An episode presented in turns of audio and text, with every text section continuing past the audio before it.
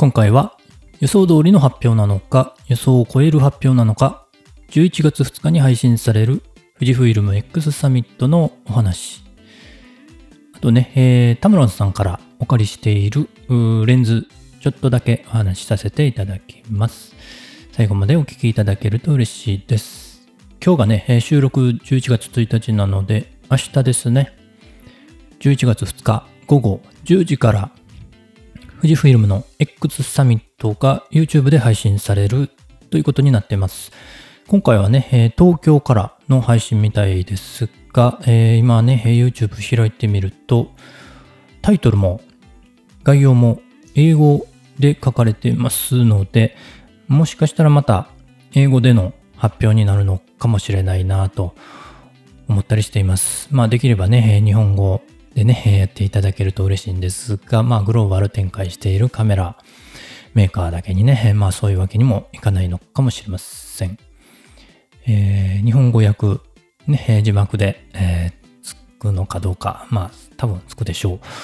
う。うという感じで、えー、今回は、えっ、ー、と、今年2022年は X サミット3回目ですね。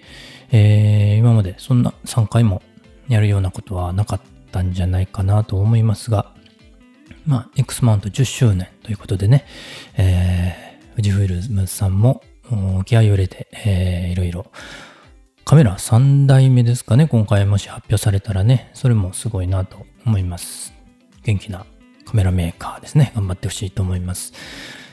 先日もお話ししたかもしれませんが、予想されているカメラとレンズが XT5 と XF30mmF2.8 のマクロ。これはね、えー、2つ。この2つは以前からね、予想されてました。でね、えー、リーク情報が出てるみたいで、レンズの方ね、XF30mm の方のね、情報ちょっと出てるみたいで、えー、正式名称的には XF30mmF2.8RLMWR マクロということでね、えー、まあ、えー、新しい時代のレンズ解像度のね、え、高い方のシリーズになるのかなという感じですね。名前だけ見てもね。で、えー、レンズ構成とかね、えー、いろいろ詳細、リーク情報なんで正式な情報ではないんですけれども、いろいろ出てます。えー、最短撮影距離10センチ。まあ、マクロなんでね、えー、まあ、近く寄れます。で、えー、予想がしていなかったところでは、ハーフマクロではなく、等倍マクロ最大撮影倍率1.0倍。ということでね、しっかりとね、作られてるマクロレンズですね。えー、マクロレンズとしては、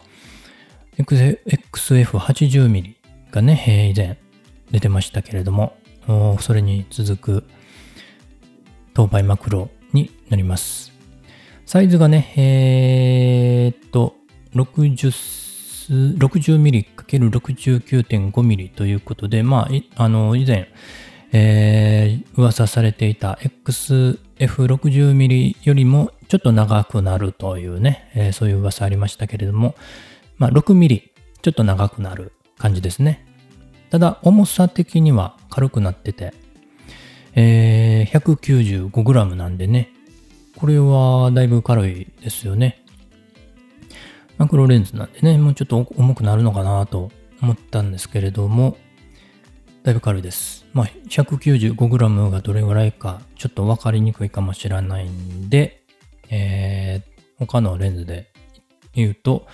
まあ、よく皆さん持っておられるであろうレンズ XF35mmF1.4 で言うと、これがね 187g なので、これと 10g の差もないぐらいのレンズなんでね、軽軽いですよね、かなり。はい。XF60mm のね、えー、ハーフマクロも軽いなと思うんですけれども、これが 215g。これより、このね、えー、ハーフマクロよりもだいぶ軽くなるので、えー、持ち歩きかなりしやすいかなという感じはします。価格がね、えー、どうなるのか。ね、えー、海外価格で言うと599ドルという情報が出てるみたいですね。これ日本円で今の段階で換算すると、まあ、9万円弱ということになりますね。これが実売価格でどれぐらいになるのか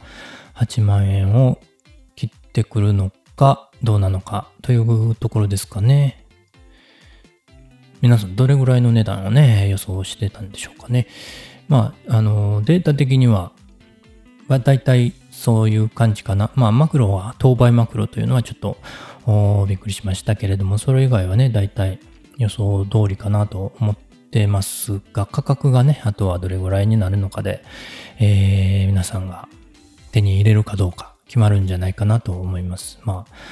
欲しいなと思ってる人多いんじゃないかなと思うのでね、これもね、えー、予約しないと難しいのかもしれないなと、えー、思ったりしてますが、どうなんでしょうか。ということで、明日は X サミットね、えー、なんですが、その前にね、今朝、タムロンさんに、えー、X マウントレンズね、えー、お借りすることができましてね、今朝、あの、箱、大きな箱が届いたんですが、えー、ど、どのレンズかと言いますと、150、500ミリ、F5、6.7のね、えー、超望遠ですね。いわゆる超望遠。ね、えー、これがね、届きまして、えー、まだね、箱から出してないんですけれども、写真撮りに行きたくてちょっとうずうずしています。今までね、軽い、軽量コンパクトなスタイルで、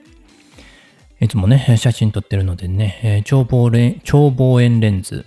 使うとどうなるのかね、ちょっと私にも想像ができないんですけれども、